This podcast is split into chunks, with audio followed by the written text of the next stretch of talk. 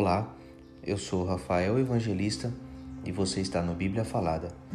Êxodo capítulo 33 O anjo de Deus irá diante do povo.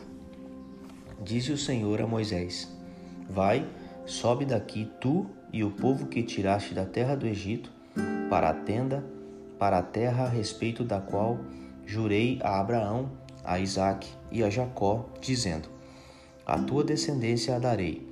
Enviarei o anjo adiante de ti, lançarei fora os cananeus, os amorreus, os heteus, os ferezeus, os heveus e os jebuseus. Sobe para uma terra que mana leite e mel. Eu não subirei no meio de ti, porque és povo de dura serviço, para que te não consuma eu no caminho. Ouvindo o povo estas más notícias, pôs-se a prantear, e nenhum deles vestiu seus atávios. Porquanto o Senhor tinha dito a Moisés: Dize aos filhos de Israel: És povo de dura serviço. Se por um momento eu subir no meio de ti, te consumirei.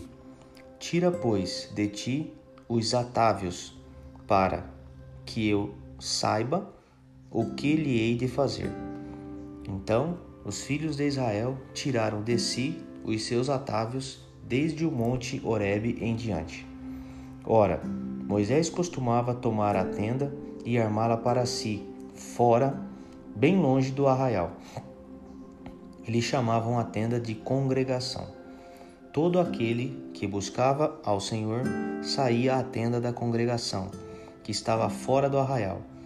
Quando Moisés saía para a tenda, fora, todo o povo se erguia, cada um em pé à porta da sua tenda, e olhavam pelas costas até entrar ele na tenda. Uma vez dentro, Moisés da tenda descia a coluna de nuvem e punha-se à porta da tenda, e o Senhor falava com Moisés. Todo o povo via a coluna de nuvem que se detinha à porta da tenda. Todo o povo se levantava e cada um à porta da sua tenda adorava ao Senhor. Falava o Senhor a Moisés face a face, como qualquer fala ao seu amigo. Então voltava Moisés para o arraial Porém, o moço Josué, seu servidor, filho de Num, não se apartava da tenda. Moisés roga a Deus a sua presença. Disse Moisés ao Senhor: Tu me dizes: Faze subir esse povo, porém não me deste saber a quem has de enviar comigo. Contudo, disseste: Conheço-te pelo teu nome. Também achaste graça aos meus olhos. Agora, pois, se achei graça aos teus olhos, rogo-te que me faças saber neste momento o teu caminho, para que eu te conheça e ache graça aos teus olhos, e considera que essa nação é teu povo. Respondeu-lhe: A minha presença irá contigo, e eu te darei descanso. Então lhe disse Moisés: Se a tua presença não vai comigo, não nos faça subir deste lugar. Pois, como se há de saber que achamos graças aos teus olhos e ao teu povo? Não é porventura em andares conosco, de maneira que somos separados, eu e o teu povo, de todos os povos da terra? Moisés roga a Deus que lhe mostre a sua glória.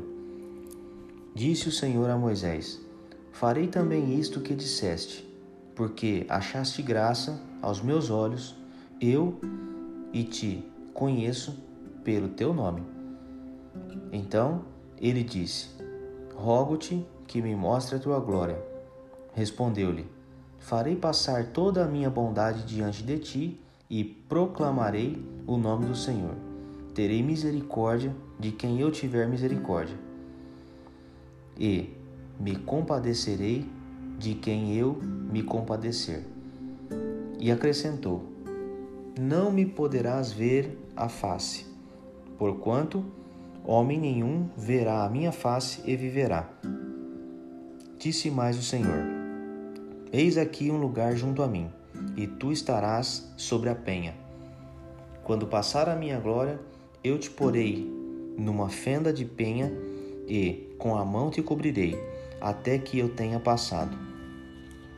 Depois, em tirando eu a mão, tu me verás pelas costas, mas a minha face não se verá.